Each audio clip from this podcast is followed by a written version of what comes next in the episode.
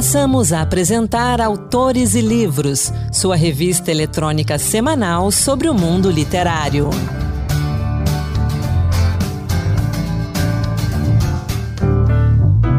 Olá, sou Anderson Mendanha e a partir de agora, mais um Autores e Livros, sempre trazendo dicas de leitura, poesia, lançamentos e entrevistas com quem faz literatura. Vamos juntos! A gente abre o programa de hoje justamente com a entrevista da semana. Eu conversei com o escritor cearense Moacir Fio, um dos vencedores do segundo prêmio literário Máquina de Contos. Vamos acompanhar. Entrevista. Com o conto Diáspora, o escritor Moacir Fio foi um dos vencedores do segundo prêmio literário Máquina de Contos. O texto conta a história de uma mulher que retorna ao bairro em que passou a infância e o encontra praticamente deserto. Ali, toca a campainha da casa de uma amiga de infância e descobre, ainda presa, um segredo do passado, um bicho monstruoso que deve ser alimentado há décadas. A temática cheia de mistérios de diáspora faz parte dos enredos de contos preferidos de Moacir que, além de gostar de escrever sobre temas de horror, também costuma tratar de assuntos ligados à memória e à exclusão, especialmente em ambiente familiar. E a gente conversa agora, então, aqui no Autores e Livros, com Moacir Fio, que, além de escritor, é também músico e editor. Moacir, seja bem-vindo ao Autores e Livros. Olá, gente, é um grande prazer. Tudo bom com vocês? Moacir, vamos começar pelo prêmio? Como é que é ser um dos vencedores do Prêmio Literário Máquina de Contos? Que impacto essa premiação tem para a sua carreira? Fala também aí dessa sua carreira de escritor. Olha, um impacto enorme. É, a minha carreira de escritor é muito recente, apesar de eu ter um interesse e um envolvimento com literatura já há muito tempo. Apenas desde o ano passado que eu realmente comecei a me dedicar à escrita mais profundamente, né? Eu acompanhei o primeiro prêmio Máquina de Contos, não consegui inscrever nada e já fiquei maravilhado com a proposta. Então, é uma proposta muito boa, não só porque é uma premiação, mas também porque leva o texto para muita gente, né? Através da assinatura do serviço. Uhum. E também os nomes que foram premiados no outro concurso, nesse também, os nomes que apareceram também nas menções honrosas, são todos nomes que eu admiro, pessoas que eu tenho grande admiração. Então, teve um impacto gigantesco, assim, não só para minha autoestima, né? Sempre tem, mas também para eventuais leitores aí que eu, que eu posso conquistar, né? Que é a coisa mais difícil, né? Fazer com que os seus textos cheguem a outra ponta, os leitores. É por isso que programas como o nosso, Autores e Livros, é tão importante, porque a gente faz esse Exato. intercâmbio e ajuda a promover a nossa literatura, né? Os nossos autores nacionais. E eu quero que você fale um pouco sobre esse conto, Diáspora. Eu fiz ali uma apresentação, mas bem rapidamente. Fala um pouquinho dele, fala também um pouco dos seus outros textos. É sempre na linha do horror? Olha, Anderson, normalmente sim o horror ou pelo menos o insólito. São temas. Eu sou pesquisador, né? Pesquiso literatura, é, e a minha área de pesquisa é justamente o horror, horror gótico, mais especificamente. Não é algo que eu escrevo, não, não costumo escrever horror gótico, mas é a minha área de pesquisa. É algo que sempre me interessa, porque eu acho que o horror, particularmente, ele tem esse poder de desvelar coisas que a gente tende a não dar tanta atenção. O Diáspora é um texto que eu tenho muito, muito, muito carinho, porque é um conto que fala sobre infância, né, sobre memória. A gente acompanha uma personagem, como você disse no resumo, que volta ao bairro de sua infância, onde viveu experiências difíceis, né? E tem uma amiga que ainda reside lá. Inclusive, esse título Diáspora tem a ver com isso, né? Com, com a gente partir dos nossos. abandonar certos uhum. locais de origem, certos locais de, de memória e afeto. É, e há algo ali que prende ela tanto a protagonista quanto essa amiga ali, que é essa, esse elemento fantástico do texto, né? Meus textos normalmente eles giram muito ao redor dessa questão, pelo menos os dessa primeira fase, né? Nessa questão de memória, de lembrança. Tem um conto meu, na verdade uma noveleta minha que vai sair pela revista Mafagá Fu, acho que no próximo semestre, que também trata um pouco sobre isso, sobre a questão de infância, sobre, sobre memória e sobre essa relação de horror que a gente vivencia, às vezes, muito cedo e como isso costuma nos perseguir, né? É, acho que, assim, dá para fazer um paralelo muito, muito fácil, muito rápido com a noção de trauma. Talvez seja esse um foco aí dos meus textos. E de onde nascem os seus textos, suas inspirações? É, pergunta difícil essa. Eu costumo dizer que as nossas inspirações, não necessariamente o que a gente gosta é uma inspiração, não necessariamente o que a uhum. gente gosta está refletido no nosso texto. É, tanto é que a autora que eu mais gosto é a Lígia Fagundes Teles e eu não vejo muito dela no meu texto, né? Tento, mas, mas não vejo. Os meus textos normalmente eles nascem de reflexões mesmo, assim, é, de reflexões a respeito dessa, por exemplo, nesse caso específico do diáspora, de reflexões a respeito do papel da memória e da infância, da vivência na nossa vida adulta, né? E como é que isso se reflete na nossa vida adulta. Então, é esse caso específico, né? Olha, na verdade, normalmente, o processo prático de, da minha escrita envolve a primeira frase. Se eu não tiver uma uhum. primeira frase que eu gosto não começo nada. Então, em geral, tem uma primeira frase. Isso é um pouco do, do tempo que eu era mais ligado à música e que escrevia canções. Então, eu sempre começava com uma primeira frase para uma canção. A mesma coisa com os contos, assim. Às vezes eu venho uma primeira frase eu não tenho nenhum tema e depois eu vou em busca de um tema e faço um planejamento do texto e, e sigo em frente. E você está preparando um livro de contos, é isso? Em tese, eu já tenho os contos para um livro mas como eu acredito muito no poder do corte, eu quero deixar pronto o que seria dois livros de contos para ir poder ir limando e deixando os que conversam melhor, os que têm mais a ver com, a, com uma proposta, para não ficar uma coisa que vá para muitas direções, assim. Mas é um projeto sim que eu tenho, talvez para esse ano, para o próximo, é concluir esse livro de contos com alguns textos que já foram publicados e que eu tenho os direitos, né? É, já publiquei em algumas revistas, eu costumo muito publicar em revistas, acho maravilhoso, assim, quando tem edital aberto, sempre costumo submeter. E pretendo recolher alguns desses textos e colocar em uma coletânea. É, a gente vive num mundo hoje onde a maior parte dos escritos são romances, né? histórias mais longas, histórias mais complexas. Não que o conto não seja complexo, né? explicando uhum. bem, porque o conto você precisa de um poder de contar aquela história de uma forma mais reduzida, digamos assim, não necessariamente, mas com intensidade. É difícil para você escrever contos? Como é que você caiu no mundo dos contos? Ou você, como muitos escritores, começou pensando num romance e depois mudou de ideia? Olha, eu adoro conto. Adoro. Eu, aqui no Ceará a gente tem uma tradição de grandes contistas, Sim. na verdade. Um deles, o Moreira Campos, que falei em influência, acabei nem citando Moreira Campos, que é uma grande influência para mim existe uma visão de que o autor começa com contos e um dia ele vai publicar um grande romance, né?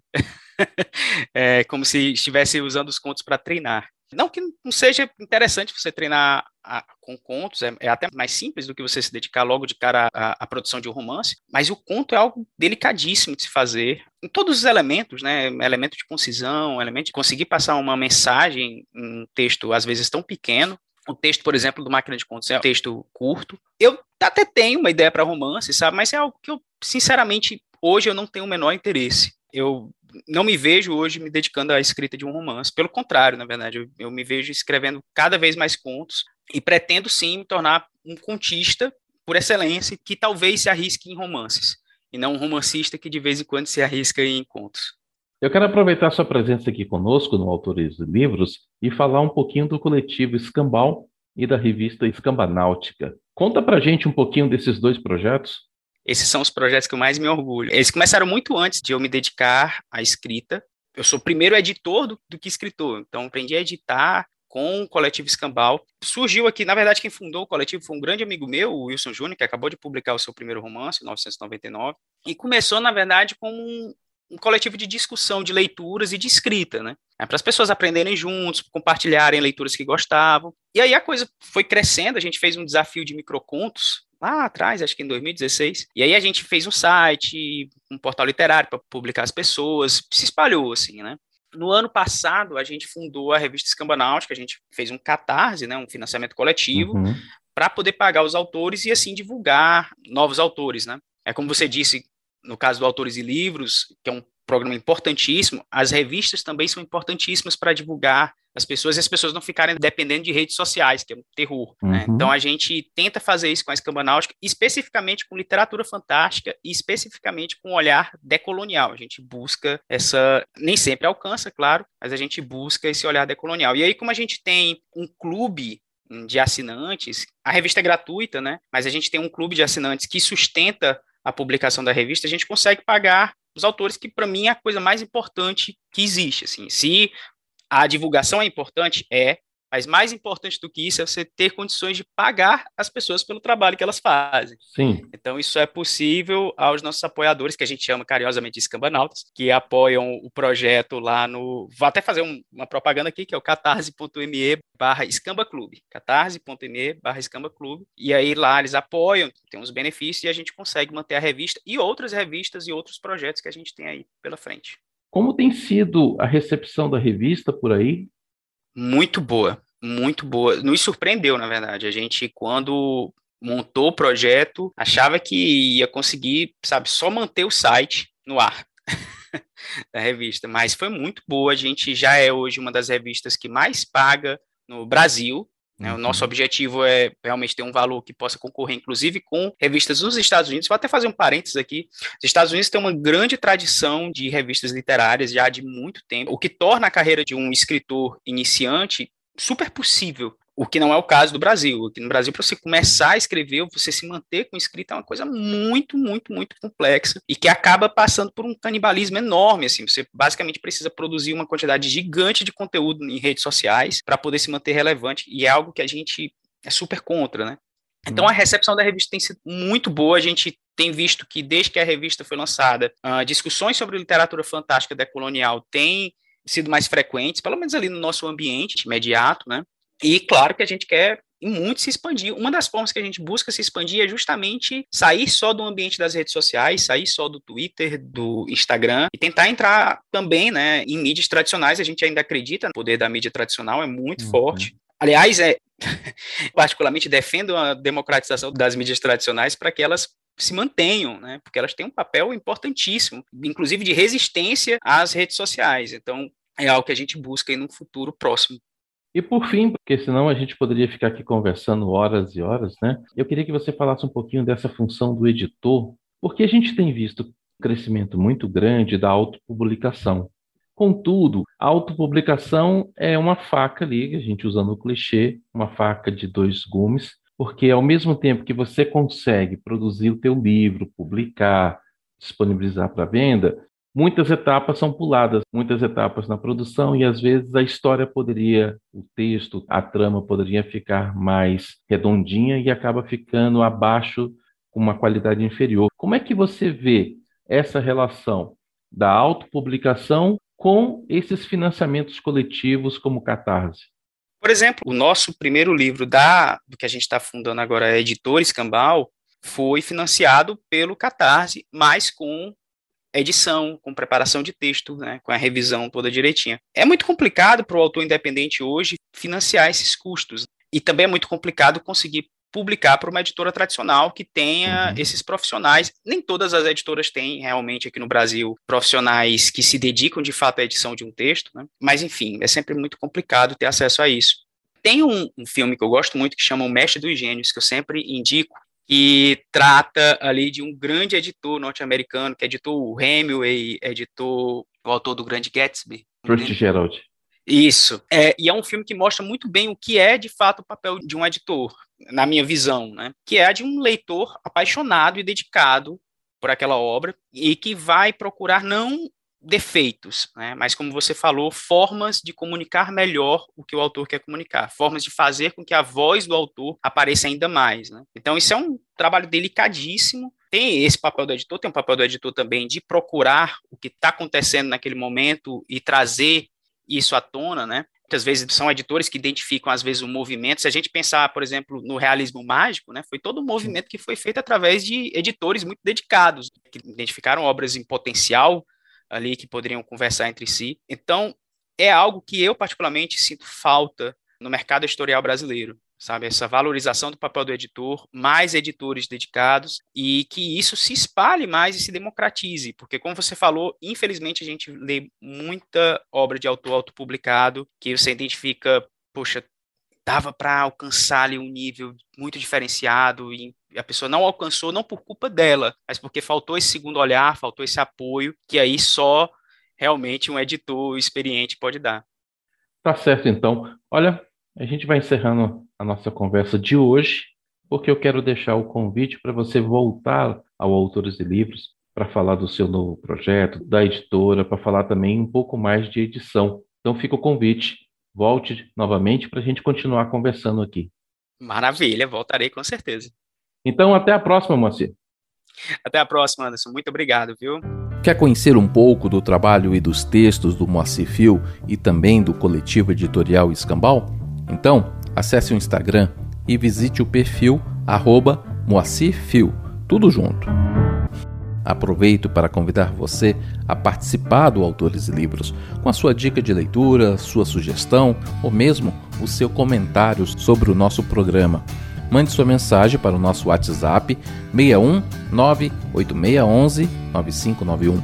Vale tanto mensagem de texto quanto mensagem de áudio. Eu abro esse bloco falando do mais novo lançamento da Livraria do Senado, Estatuto da Igualdade Racial em Miúdos. Essa versão em quadrinhos do Estatuto da Igualdade Racial revela de forma simplificada e direta a realidade racial do país, utilizando a linguagem dos jovens e a força dos quadrinhos para traduzir em desenhos, números e palavras os principais pontos do Estatuto, o livro demonstra o fruto de trabalhos democráticos e de lutas de movimentos sociais que foram assimilados pelo Poder Legislativo. No livro, um professor negro explica para os estudantes as origens do racismo no Brasil, as questões ligadas à escravização de pessoas africanas, os danos do mercado de trabalho, a imagem das pessoas negras na sociedade e vários, vários outros tópicos. Editada em parceria do Senado Federal com a Associação Brasileira de Escolas do Legislativo e Contas, a ABEL, e também a Câmara Municipal de Pouso Alegre, em Minas Gerais, o livro reforça o intuito da série Miúdos, que é de fomentar a leitura, o pensamento crítico e a consciência social desde a infância. Os textos foram redigidos pela escritora Madu Macedo e os desenhos são do técnico legislativo da Gráfica do Senado, Felipe Modesto. Baixe gratuitamente o Estatuto da Igualdade Racial em Miúdos ou adquira com frete grátis e preço de custo em livraria.senado.leg.br. Quem você ama também ama livros? Então, tenho algumas dicas de leitura que podem ser um ótimo presente para o Dia dos Namorados, aniversário da pessoa amada ou mesmo para momentos que merecem um romance a mais. Declare o seu amor com livros. Eu começo nossa lista com Todo Amor, de Vinícius de Moraes, um livro que traz as facetas do poeta que reinventou o amor. O tema parecia velho quando ele aliou a poesia dos livros à música popular, trazendo o amor para o centro das atenções como uma emoção sempre nova. Com a organização do poeta Eucanaan Ferraz, Todo Amor reúne mais de 100 fragmentos, entre cartas, crônicas, poemas e também letras de canção, que formam um painel admirável e apaixonante.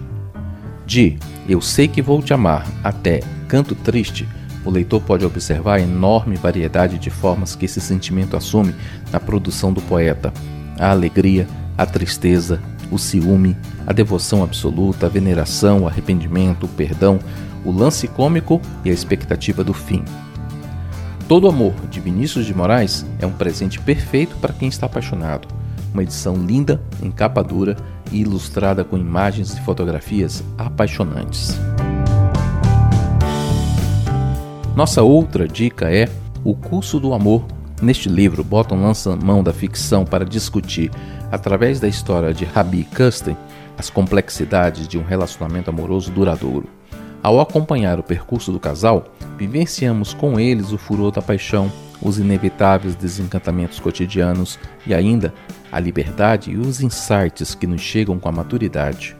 Bottom não se atém apenas ao despertar do amor, mas elabora como esse sentimento pode se manter vivo ao longo dos anos, um livro extremamente provocativo e verdadeiro para todos que acreditam no amor. Nossa última dica é Biografia Involuntária dos Amantes, de João Tordo. João Tordo é uma das vozes mais intensas da literatura portuguesa contemporânea, e Biografia Involuntária dos Amantes é um romance contundente sobre o amor, o desejo e as nossas obsessões. Numa estrada da Galiza, na Espanha, dois amigos atropelam um javali. Enquanto resolvem as questões burocráticas, o poeta mexicano Saldanha Paris pede ao companheiro de viagem, um ex-professor universitário, que leia um manuscrito deixado por Teresa, sua ex-mulher e a grande paixão da sua vida. A leitura dessa curiosa herança vai levar o professor a tentar entender não só a origem da tristeza do amigo, mas a reconstituir a então fragmentada história desses amantes. O que ele não imaginava, porém, era que as páginas seriam capazes de mudar também a sua própria vida. Eu encerro então essas dicas de leitura com um trechinho da edição portuguesa de Biografia Involuntária dos Amantes, de João Tordo, na voz de Ana Beatriz Santos.